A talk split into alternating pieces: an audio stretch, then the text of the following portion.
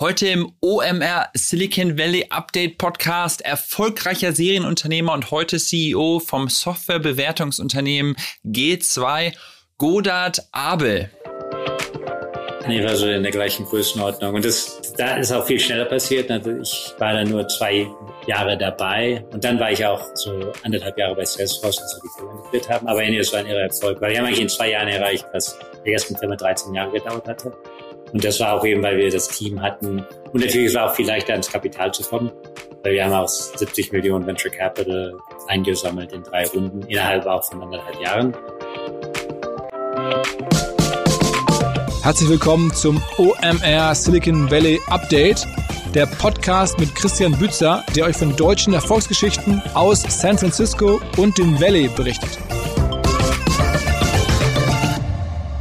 Wenn man zwei Exits mit über 400 Millionen Dollar gemacht hat und das aktuelle Startup über 450 Millionen Dollar wert ist, dann ist man schon mal ein Top-Gesprächspartner. Und wenn einer der beiden oder einer der ersten Investoren von seiner ersten Firma John Scully war, das ist übrigens der Typ, der damals bei Apple Steve Jobs rausgeworfen hatte.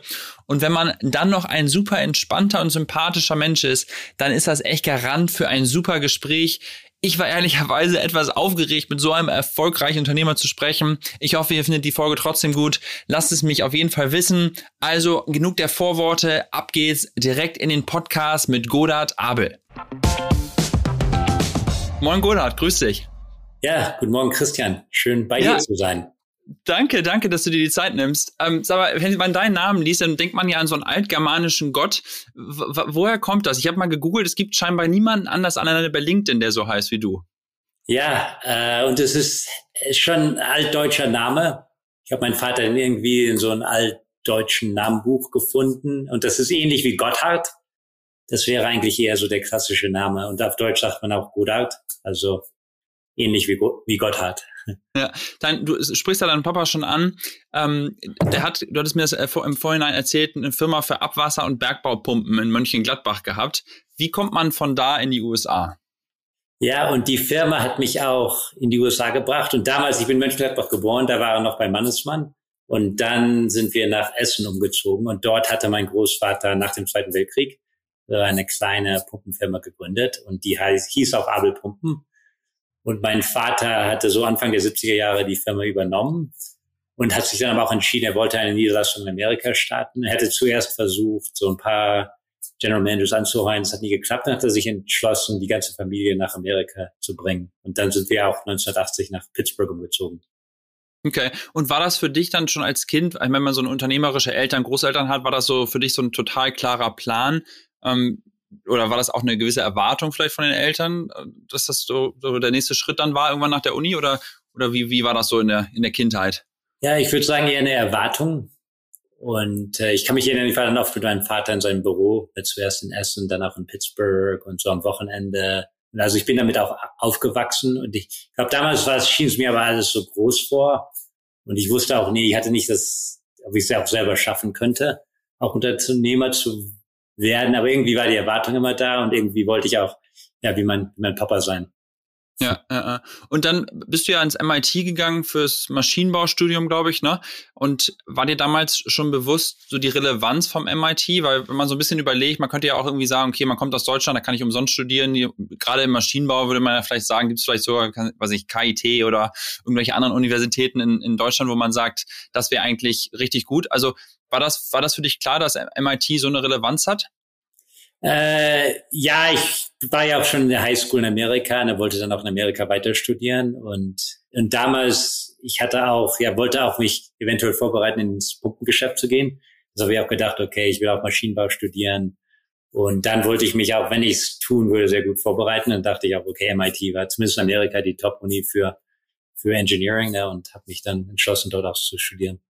Okay, und dann bist du aber erstmal zu McKinsey gegangen äh, und hast dann erstmal so eine Weltreise mit denen praktisch äh, gemacht. Wie, wie ging das los? Ja, ich war dort Unternehmensberater, weil ich habe gedacht, ich würde irgendwann ins Pumpengeschäft gehen, habe gesagt, erstmal studiere ich Maschinenbau, dann kenne ich, kenn ich das Technische.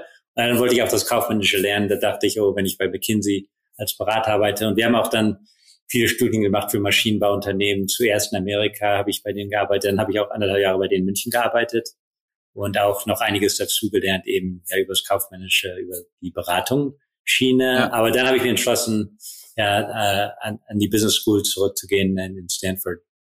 Ja, äh, es ist witzig, so, weil irgendwie gefühlt so jeder zweite meiner Gäste hat in Stanford ein MBA gemacht und das ist, hm. zieht sich so richtig, so dass viele Deutsche halt dafür irgendwie herkommen.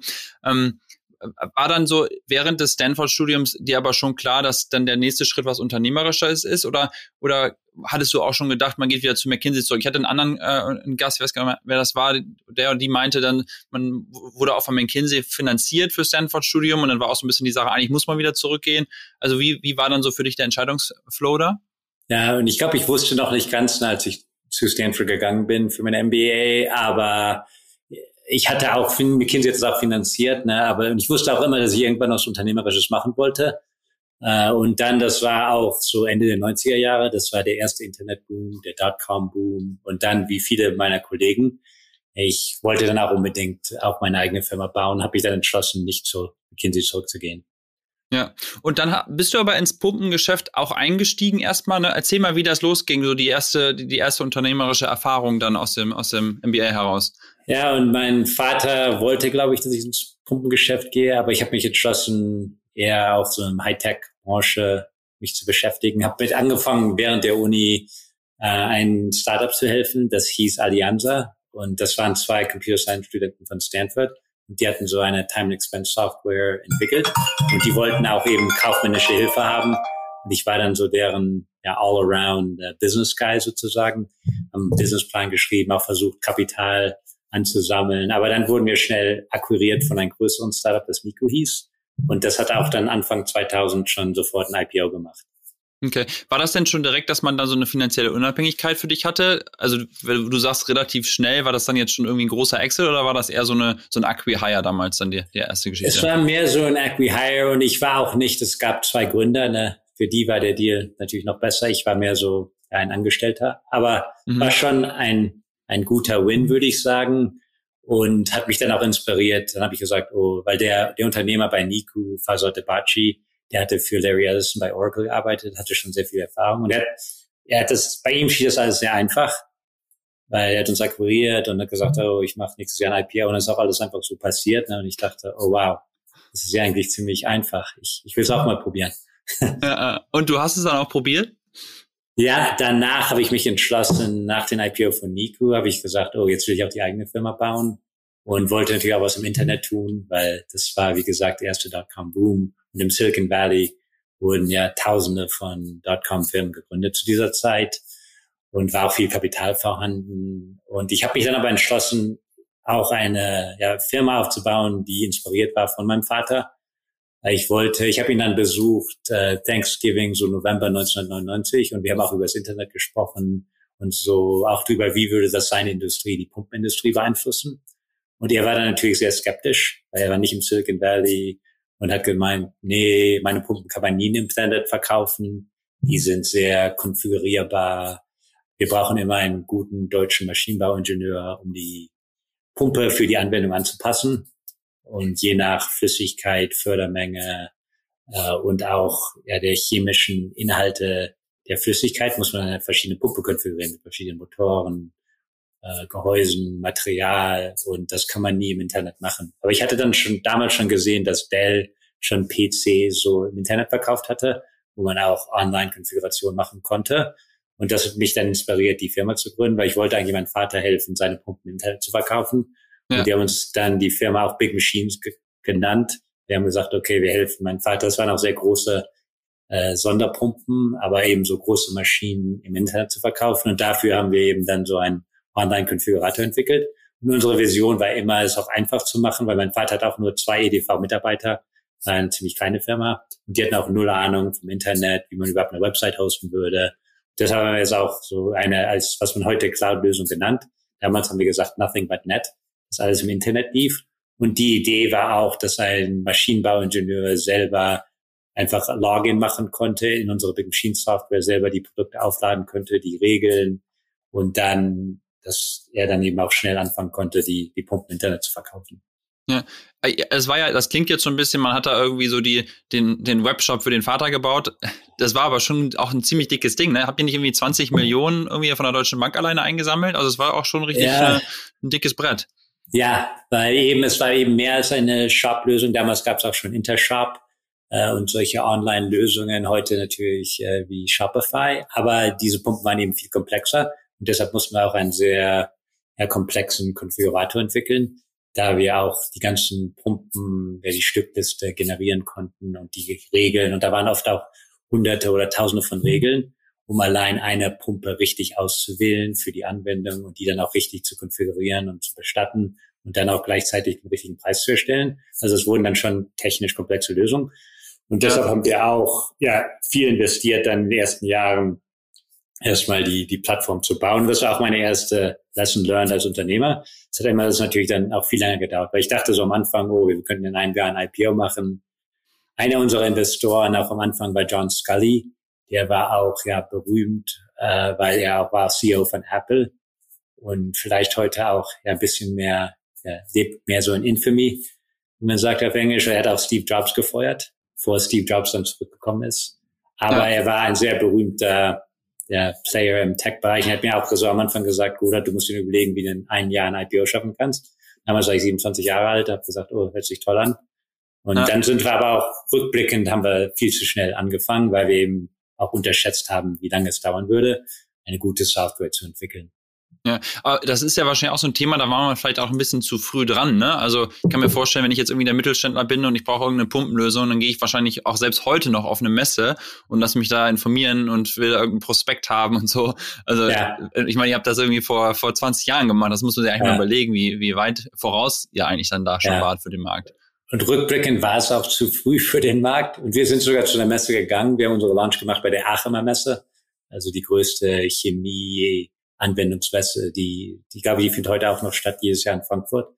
Mhm. Und weil dort waren auch eben die ganzen Pumpenhersteller und auch andere äh, Förderungstechnik-Anbieter waren alle dort, ne? Und dann sind wir sozusagen Booth, Booth gegangen und haben versucht, unsere Vision für Internet zu verkaufen. Am Anfang war auch noch Interesse da. Es war eben auch, Internet war so überall in der Presse.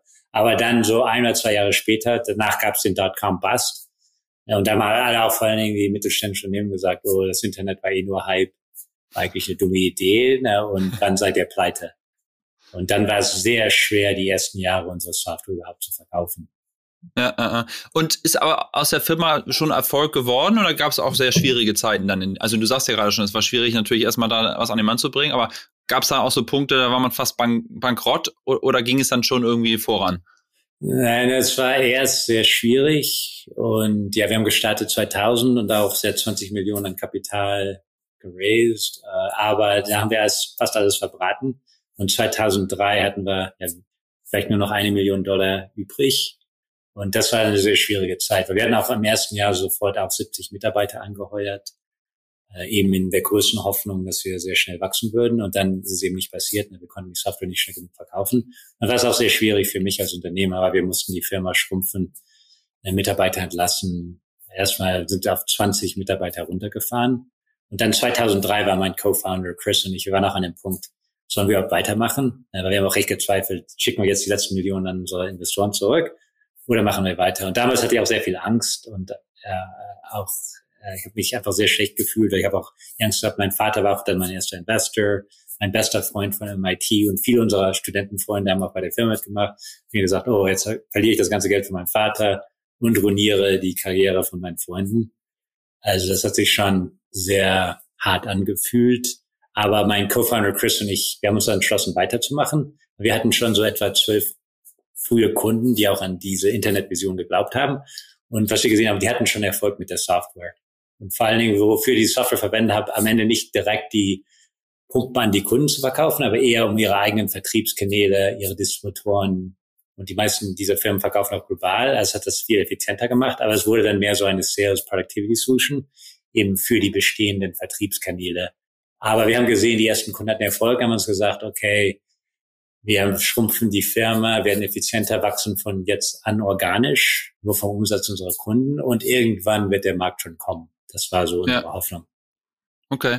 Und, ähm, und wie ging das dann weiter? Also ihr habt das irgendwie rumgedreht und äh, dann war irgendwann der Punkt, okay, der IPO ist dann nicht gekommen, aber trotzdem gab es irgendwie einen Exit. Also wie, wie ging das dann weiter? Ja, und dann die Wende kam eigentlich für uns eher so 2007, weil wir sind dann auch Partner geworden von Salesforce. Und Salesforce, wahrscheinlich kennt, kennen die meisten das eh schon, die größte CRM der Welt jetzt. Aber wir sind einer deren ersten Partner geworden. Und die haben angefangen, auch die Cloud für alle Firmen ja, beliebt zu machen und dass die Firmen plötzlich auch angefangen haben zu sagen, oh, Internet ist schon die richtige Lösung, ich will auch meine Software in der Cloud haben.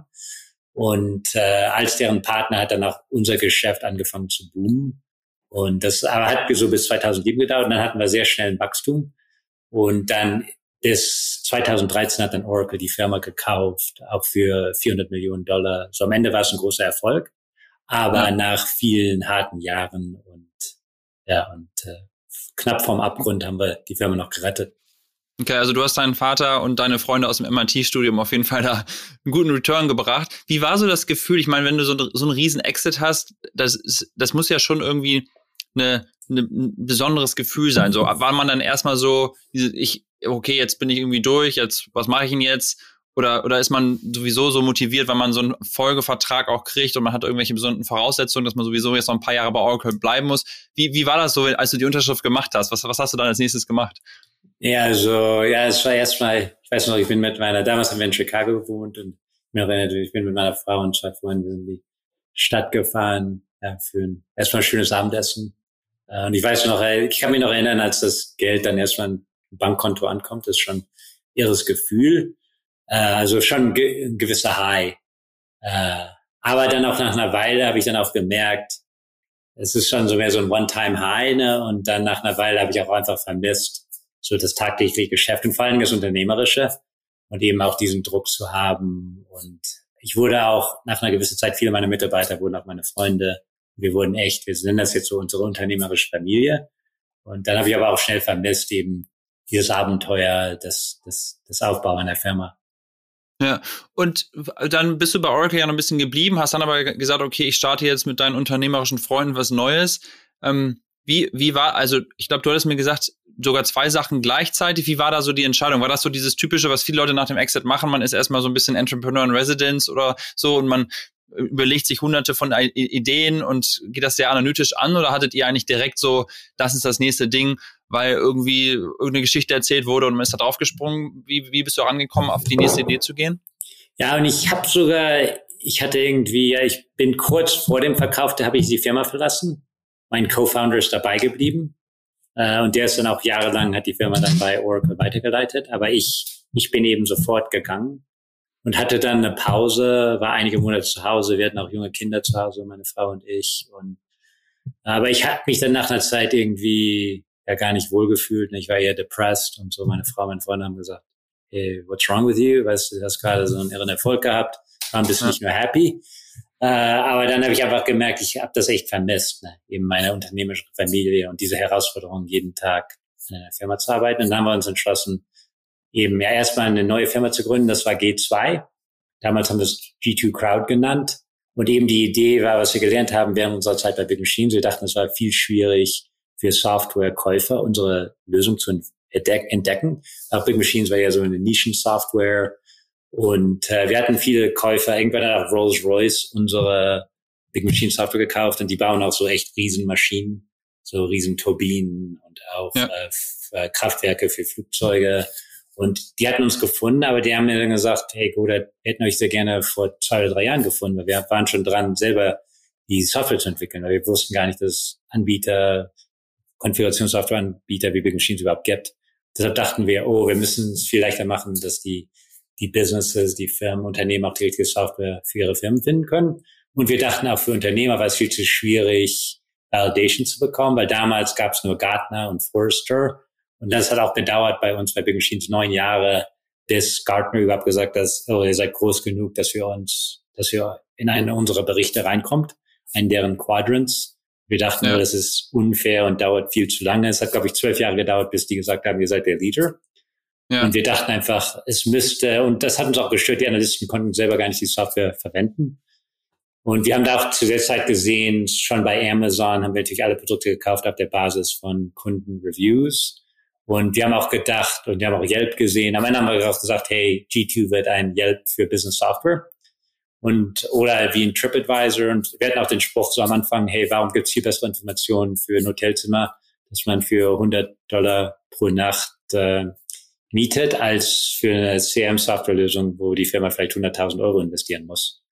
Und äh, wir dachten eben, es gab auch nicht genug wahre Informationen in Real-Time, die die Kunden äh, verwenden konnten, um die richtige Software auszuwählen. Und das wollten wir eben mit, mit G2 lösen. Ja, bevor wir mehr über G2 sprechen, ähm, das interessiert mich wirklich sehr. Äh, hast du aber zusätzlich noch eine gleich oder gleichzeitig noch eine andere Firma auch noch gegründet? Ne? Also warst du in beiden so ein bisschen wie so wie, wie Jack Dorsey so mit Twitter und Square praktisch so parallel unterwegs oder also ja. erzähl doch mal kurz den den Umweg. Ja, bei G2, wir haben dann die die Website gelauncht, aber am Anfang ging es sehr langsam. Ja, wir haben auch gemerkt, weil wir hatten keine Reviews, keine Inhalte. Wir fanden die Idee war toll, aber auch die Software. Wir haben auch erstmal gesagt, wir haben nur CRM-Software gemacht, weil wir eben als Salesforce-Partner das Gebiet und auch Oracle, CRM, wir kannten das Gebiet und sagten, wir probieren es erstmal im CRM-Bereich aus. Aber es ging dann sehr langsam. Und einer meiner anderen Co-Founder und ich, der war immer mein CRO Matt, und wir haben gesagt, hey, wir wollen eigentlich was machen, wo wir schneller Umsatz erzeugen können. Und dann haben wir gesagt, wir gründen noch eine Firma wie Big Machines und die hieß Steelbrick. Und die haben wir dann so ein Jahr nach G2 gestartet. Und ich war auch so etwa sechs Monate CEO von beiden Firmen. Also dann habe ich gemerkt, ich bin nicht Jack Dorsey, ich bin auch nicht Elon Musk. Ich hatte auch eine Familie und Kinder und wollte nicht so viel arbeiten. Und dann hat einer meiner Co-Founder von G2, Tim, den habe ich dann zum CEO gemacht von G2. Der war unser Produktleiter, hat die Firma dann auch sehr gut weiterentwickelt und Matt und ich haben uns dann auf Steelbrick konzentriert. Und Steelbrick, da konnten wir unsere ganzen Erfahrungen von Big Machines anwenden. Wir hatten auch einen sehr guten technischen Co-Founder, Max Rudman. Der war schon dabei in der Code Quickly Software. So hieß es vor Steelbrick, aber zu entwickeln, um eben CPQ, Konfiguration, Quotation Software auf der Salesforce-Plattform zu machen. Und dann als Partner haben wir sehr schnell diese Firma aufgebaut. Ja, ich habe irgendwo einen Artikel über dich gelesen im Internet, da steht irgendwie sowas drin wie Godard gründet eine Firma, verkauft sie an äh, Oracle und dann gründet er noch eine Firma, die im Prinzip das gleiche macht und verkauft sie an Salesforce. Ja. Das ist ja ein Wahnsinnserfolg, ähm, dass ihr praktisch eigentlich nebenbei dann noch einen massiven Exit hingelegt habt. Ne? Das ist ja auch irgendwo so, auch ich habe jetzt die Zahl vergessen, aber es war auch irgendwo um die 400 Millionen, glaube ich. Ne? Ja, nee, war so in der gleichen Größenordnung. Und das, da ist auch viel schneller passiert. Also ich war dann nur zwei Jahre dabei und dann war ich auch so anderthalb Jahre bei Salesforce, als wir die Firma integriert haben. Aber nee, das war ein irrer ja. Erfolg, weil die haben eigentlich in zwei Jahren erreicht, was der ersten Firma 13 Jahre gedauert hatte. Und das war auch eben, weil wir das Team hatten. Und natürlich war auch viel leichter ins Kapital zu kommen, weil wir haben auch 70 Millionen Venture Capital eingesammelt in drei Runden, innerhalb auch von anderthalb Jahren. Und äh, weil die Investoren haben uns natürlich auch geglaubt, dass, ja. dass wir eben das Gebiet kannten. Und es ist schon viel leichter, vor allem im Enterprise-Bereich. Es gibt ja viele dieser 2.0-Firmen, zum Beispiel auch wie Workday, Dave Duffield hatte vorher, der Gründer von Workday hatte vorher PeopleSoft gebaut. Und ich glaube, das war auch schon seine dritte HR-Software-Firma. Und dann haben wir nochmal Workday gegründet. Ne? Und ich glaube, das hat schon große Vorteile. Also im Enterprise Business Software muss man auch echt die Anwendung kennen, die Kunden kennen. Und deshalb gefällt mir das auch Gebiet, weil ich glaube, das kann nicht jemand frisch aus der Uni wahrscheinlich nicht schnell eine tolle Enterprise Software Firma gründen. Und ich bin jetzt auch ein älterer Unternehmer. Aber das Wissen von den vorherigen Firmen kann man, glaube ich, sehr gut in der nächsten Firma anwenden. Ja, ja, absolut. Und dann nach der Salesforce-Geschichte hast du dann mal gesagt, okay, ich gehe jetzt zurück zu meinem Hobby sozusagen, äh, äh G2 und bist dann da wieder voll eingestiegen. Ja, ich würde sagen, ich gehe zurück zu meiner Liebe und ich glaube eher meine Liebe, also meine Familie ist eher der Unternehmer zu sein und Firma aufzubauen.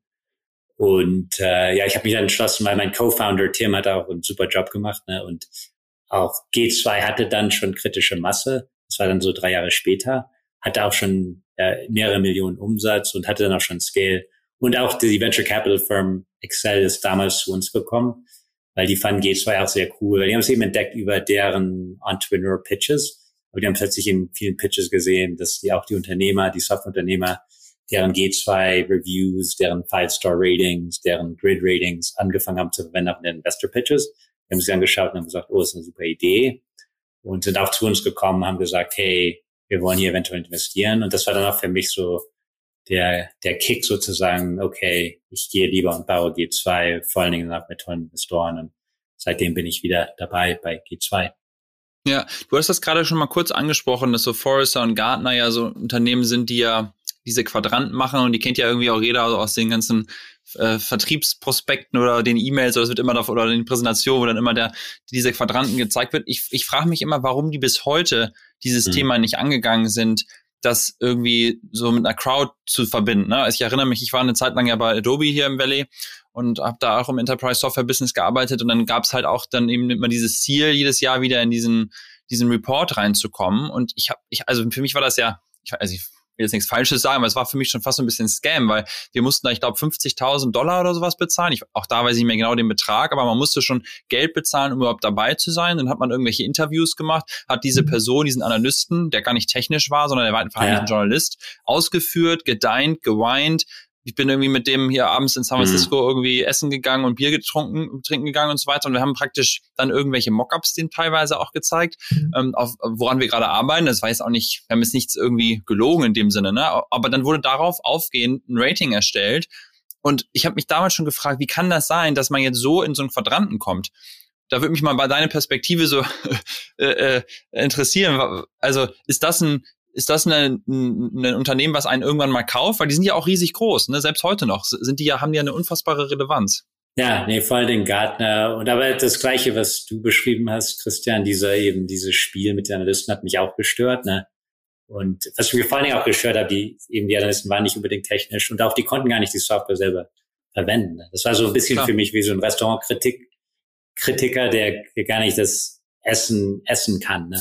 Er steht so außerhalb vom Restaurant und fragt, fragt die, äh, die Leute, wenn sie rauskommen, hey, wie wird das denn geschmeckt? Aber er kann selber gar nicht probieren. Und deshalb dachten wir auch immer, so Crowd, echte User Reviews werden viel mehr Insights geben, auch für die Softwarekäufer. Und äh, aber Gartner weiß das heute auch schon, weil die haben jetzt auch drei unserer Startup-Wettbewerber gekauft. Die haben Capterra gekauft, Software Advice und äh, GetApp weil die sehen eben auch das Potenzial und auch das Risiko, dass die dadurch disrupted werden. Eben mehr über so digitale Plattformen und auch das andere, was auch anders ist bei G2, auch als Softwarekäufer. Gartner ist eigentlich nur da für die riesen CIOs von den Fortune 500 Unternehmen, weil auch als CIO muss man so 100.000 im Jahr bezahlen oder mindestens 50.000 im Jahr, um überhaupt Access zu bekommen an deren Research und mit deren Analysten überhaupt zu sprechen zu können. Wir haben gesagt, wir machen das anders. Ne? Wir machen alles online, alles free, genau wie das Consumer Internet, ne? genau wie Yelp oder TripAdvisor, weil wir dachten auch eben, es gibt auch viele kleine Unternehmen, SMBs, viele auch mittelständische Unternehmen oder mit Marketfirmen, die genauso auch guten Rat brauchen. Und die Software wird auch immer wichtiger. Und ich liebe auch immer noch dieses Zitat von Mark Andreessen, Software is eating the world das ist ja auch geäußert, so 2012, als wir gerade dabei waren, G2 zu gründen. Und ich glaube, dieser Spruch ist heute noch immer sehr relevant. Ne? Du, du bist ja auch im Valley ne? und heute werden immer noch jeden Tag ja, hunderte von Softwareunternehmen gegründet. Und jetzt heute haben wir schon auf G2 über 100.000 verschiedene Softwareprodukte, die gelistet sind, Cloud-Lösungen, SaaS-Lösungen. Und ich glaube, das, das wird auch lange noch nicht aufhören, ne? diese, diese Innovationen in der Softwarebranche. Ja, lass uns mal kurz zurückgehen, so ein bisschen an den Anfang über so die ursprünglichen Erfolgsfaktoren zu sprechen. Also, du hast ja schon gesagt, ihr hattet natürlich den ganzen Background in den bestimmten Bereichen. Wie, also gab es da so ein paar so Turning Points, wo man gesagt hat, daran hat es gelegen, dass es dann plötzlich so richtig abging? Oder war das eher so eine sehr lineare Kurve, wo es nach oben ging? Ja, ich glaube, was ich zuerst lernen musste, ist eben, wie man den Vertrieb meistert. Und das ist, glaube ich, noch in vielen es gibt auch jetzt mehr so Product-Driven Growth, aber damals gab es das noch nicht. Also wir mussten nicht jeden Deal verkaufen. Und ich, ich habe dann auch gelernt, 2003, als wir fast pleite waren, musste ich selber Vertriebsleiter werden, weil ich konnte mir keinen mehr leisten. Ich hatte auch es probiert mit zwei oder drei sehr erfahrenen Vertriebsleitern, aber der Markt war noch nicht da. Und auch als Startup, ich glaube auch als Unternehmer, das wissen auch heutzutage die meisten, man muss es eher am Anfang eher selber verkaufen können. Und ich musste dann eben lernen, wie man auch die Story den Kunden erzählt, vor allen Dingen, wie die auch den Value sehen. Und äh, das war so für mich die erste Lesson. Und dann haben wir es auch irgendwie dann auch gelernt, gemeistert, hat ein paar Jahre gedauert, aber dann haben wir auch gesagt, okay, jetzt schreiben wir das fest. Wir haben also auch Sales Playbooks, Vertriebs Playbooks geschrieben und dann auch angefangen, eben neue Verkäufer zu trainieren. Aber das war so für mich. Und dann haben wir es auch nach einigen Jahren auch gemeistert und das hat dann auch zum Wachstum geführt, weil wir haben immer so Direct Sales und dann auch mein Businesspartner Matt, der auch CRO wurde. Er hat auch, ja, er war mein Partner, aber wir haben dann gelernt, wie man auch dann das, den Vertrieb scaled und auch dann viele Mitarbeiter anheuert. Aber das war für mich so die, die wichtigste Lesson learned bei Big Machines. Das war auch der Riesenvorteil bei Spielberg. Wir haben die gleichen Vertriebs, äh, Abläufe und auch viele der gleichen Mitarbeiter mitgebracht. Deshalb konnten wir dann sofort den, den Umsatz schnell ankurbeln. Ja, ja. Und gab es so bestimmte Kategorie, äh, äh, Kategorien, wo ihr euch erst fokussiert habt? Oder war das eher so, da ist jetzt die Plattform und da ja viel so Crowdsource ist, ist das dann irgendwie einfach so gekommen und dann hat man dann nach, äh, danach sozusagen priorisiert, was kam? Oder habt ihr schon gesagt, nee, wir machen jetzt als erstes erstmal CRM-Solutions oder wie, wie war der so, wie war da der Weg? Ja, nee, wir haben erst gefangen erst nur mit CRM, also erstmal nur ein Category. Und dann haben wir angefangen auch so mit äh, Wendungen, so wie man sieht, so auf der Salesforce App Exchange, die auch natürlich dazu passen, wie eben CPQ Software, Sales Commission Software, alles was zum CRM zupasst. Und dann der nächste Gebiet war eben Marketing Software. Äh, das waren auch auf die gleichen Käufer, die auch CRM Software gekauft haben, eben Marketers und dann so Plattformen wie, ja, du warst bei Adobe, aber wie Marketo zum Beispiel oder HubSpot. Das war so dann der zweite Bereich. Und, äh, und heutzutage haben wir jetzt ja 2000 verschiedene Kategorien, auch in fast allen Bereichen natürlich. Wir sind doch sehr stark in CRM, Marketinganwendungen, aber auch äh, HR, äh, Collaboration Software, äh, ERP, Finanzanwendungen. Also jetzt gibt's ja fast, fast alle auch Softwarebranchen sind jetzt auch auf, äh, auf G2 abgebildet. Ja, äh, und auch das war ja wieder ein Business oder ist ein Business ja, wo ihr extrem viel Kapital auch eingesammelt habt.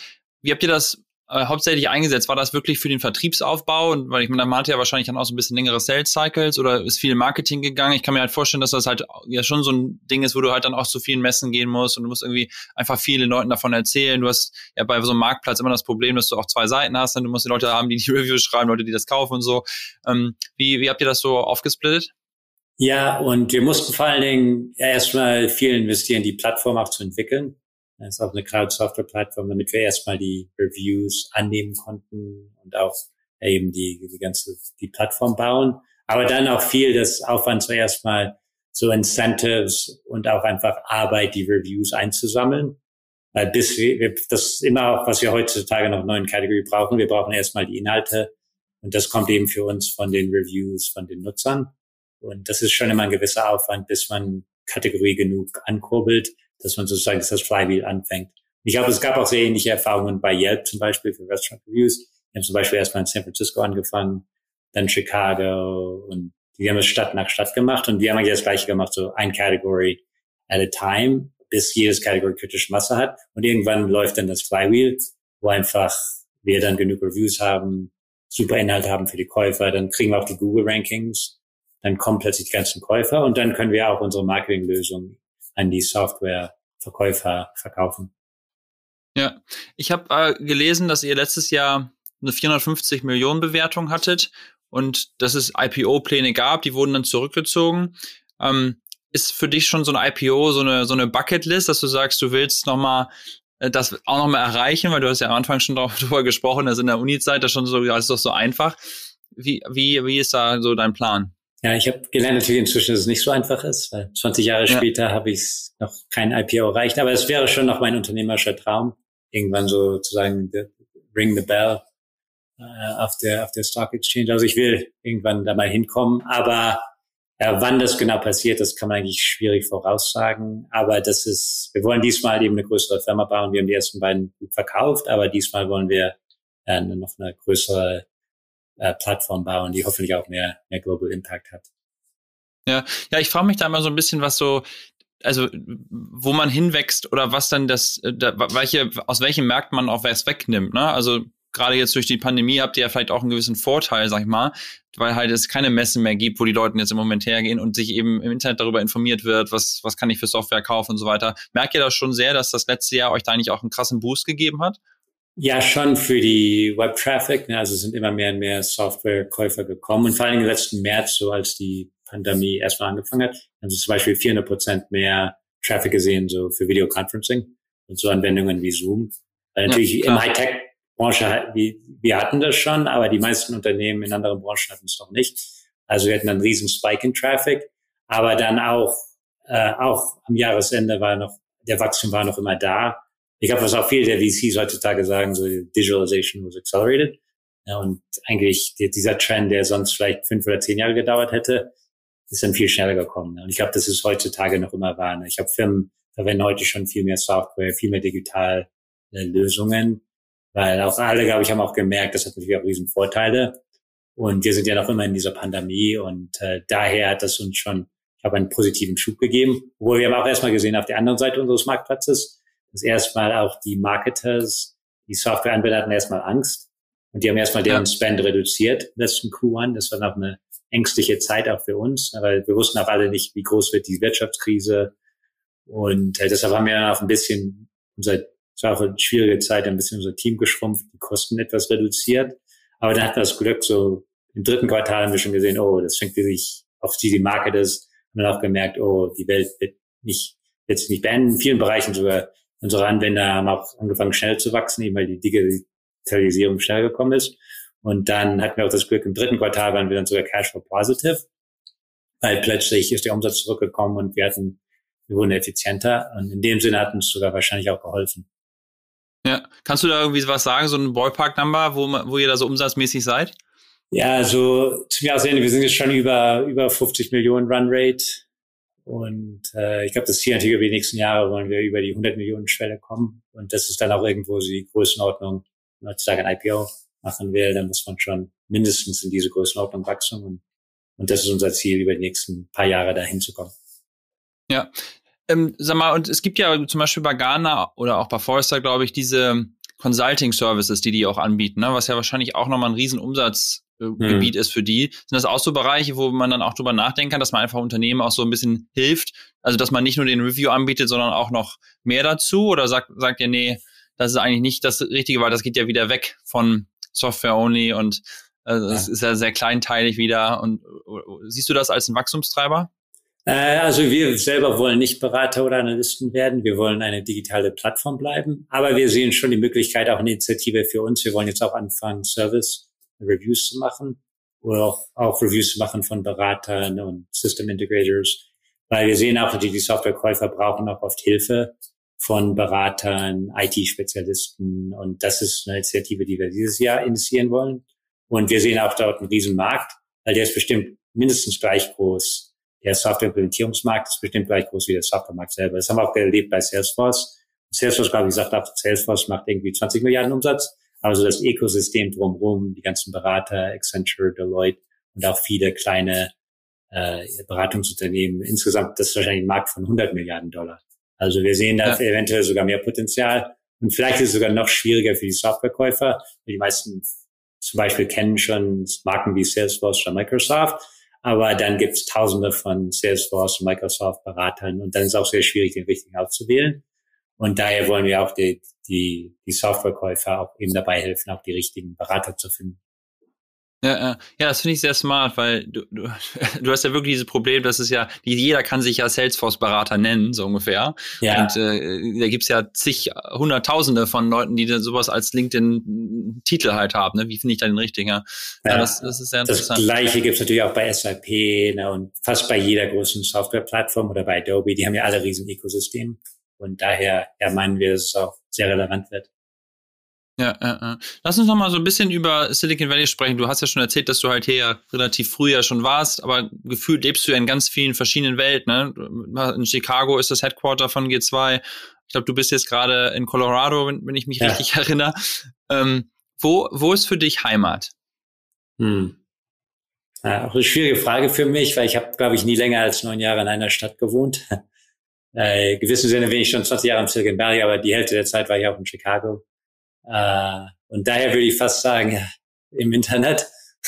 Auch ja. wenn mich Leute so fragen, wo ist die Firmen-Headquarters? Und vor allen Dingen jetzt mit der Pandemie arbeiten ja alle im Moment auch remote, auch unsere Mitarbeiter. Aber, und ich glaube auch eine gute globale digitale Plattform aufzubauen, ist das auch der richtige Weg. Weil Sie sehen auch, das ist auch der tolle in der Softwareindustrie. Ich glaube, vielleicht sogar die globalste Industrie, wenn man das so sagen kann. Aber es gibt eben natürlich sehr viele Softwareanbieter in Amerika, aber auch in Deutschland, Indien, äh, Japan, China, überall auf der Welt, ne, die alle ihre Software anbieten wollen. Und die Käufer kaufen auch von Unternehmen überall in der Welt. Ne. Daher, Sabi hat auch Vorteile, sehr, sehr digital zu sein. Und, und für mich persönlich, ich habe vielleicht auch, weil ich mit meiner Familie so im jungen Alter umgezogen bin, zwischen zwei verschiedenen Ländern, macht mir es auch Spaß, so verschiedene Städte und Kulturen kennenzulernen. Wir waren auch ein Jahr mit unseren Kindern in Mexiko, auch äh, während unserer unternehmerischen Abenteuer. Wir waren so in der Stadt San Miguel de Allende und das war auch sehr toll. Meine Kinder waren dort auch auf einer mexikanischen Schule, haben Spanisch gelernt. Und aber leider haben die noch nicht Deutsch gelernt.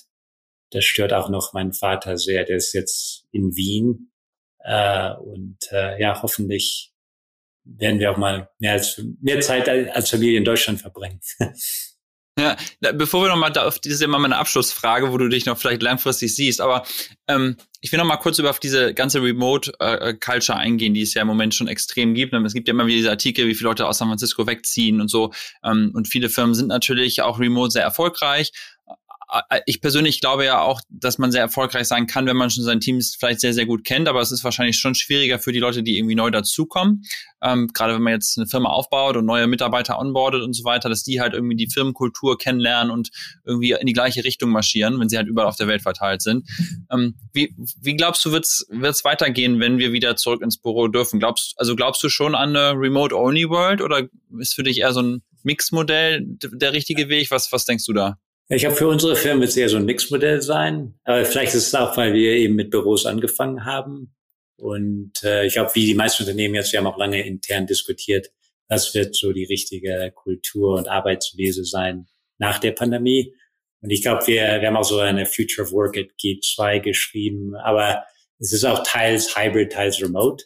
Und wir geben jetzt auch unseren erfahrenen Mitarbeitern die Wahl. Weil viele sind auch in der Zeit, haben auch die Zeit verwendet, um vielleicht zur Familie zurück zu gehen in eine andere Stadt. Und wir wollen auch dass diese Flexibilität behalten. Also unsere erfahrenen Mitarbeiter können entweder remote sein oder was wir jetzt Flex Office nennen. Wir werden auch nicht mehr erwarten. Wir haben auch ein Büro in San Francisco, in London, Singapur, Bengaluru. Also wir haben schon einige Büros so in einigen Städten. Und äh, aber ich glaube, wir werden alle Mitarbeiter sagen, hey, das neue ist jetzt Flex Office, das heißt vielleicht zwei oder drei Tage im Büro, je nach Wahl. Einige junge Mitarbeiter wollen vielleicht auch fünf Tage in der Woche im Büro sein. Aber wir werden eben den Mitarbeitern mehr Freiheit lassen, um das eben selber zu gestalten. Und natürlich auch, was die meisten Remote-Firmen machen, dass man sich eben ab und zu trifft, auch global. Ich glaube, das wird auch wichtig bleiben, ne, dass man viele Firmen, so Remote-Firmen machen auch so äh, Familien, nicht Familien, aber eben ja, Firmenferien sozusagen gemeinsam, dass man sich auch irgendwie kennenlernt.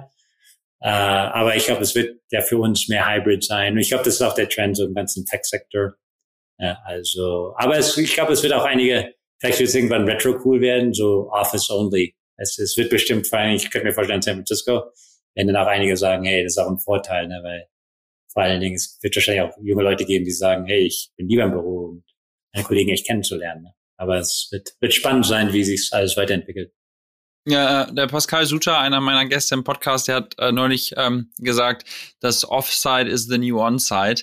Hm. Ähm, und äh, das ist wahrscheinlich so ein bisschen so dieses Modell, ne, dass man halt dann wirklich regelmäßig einfach mit allen zusammenkommt. Und ich, ich ehrlich gesagt finde ich das eigentlich ziemlich großartig, weil man dann halt auch nicht nur Meeting, Meeting, Meeting und dann geht jeder nach Hause und hat seine Hobbys, sondern dann verbringt man halt wirklich mal Zeit miteinander und äh, ist halt dann auch abends, geht essen und äh, trinkt was zusammen, macht irgendwie Sport zusammen oder so. Also ich kann mir das sehr, sehr gut vorstellen, persönlich auch.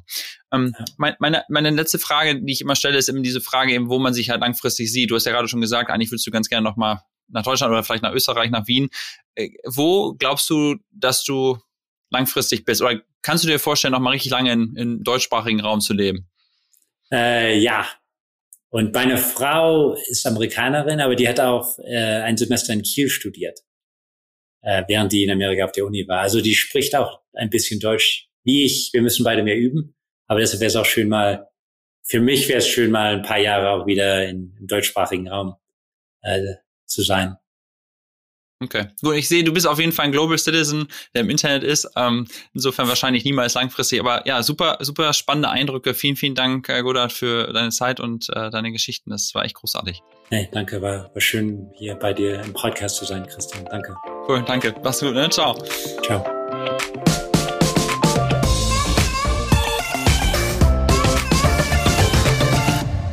Das war es mit der Folge mit Godard Abel von G2.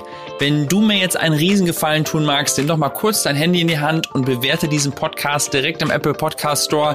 Das würde mich wirklich massiv weiterbringen und mir helfen. Vielen Dank vielleicht dafür und zum Schluss wie immer noch ein kurzes Dankeschön auch an mein Team.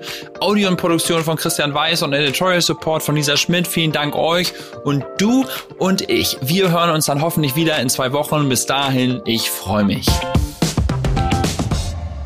Dieser Podcast wird produziert von Podstars bei OMR.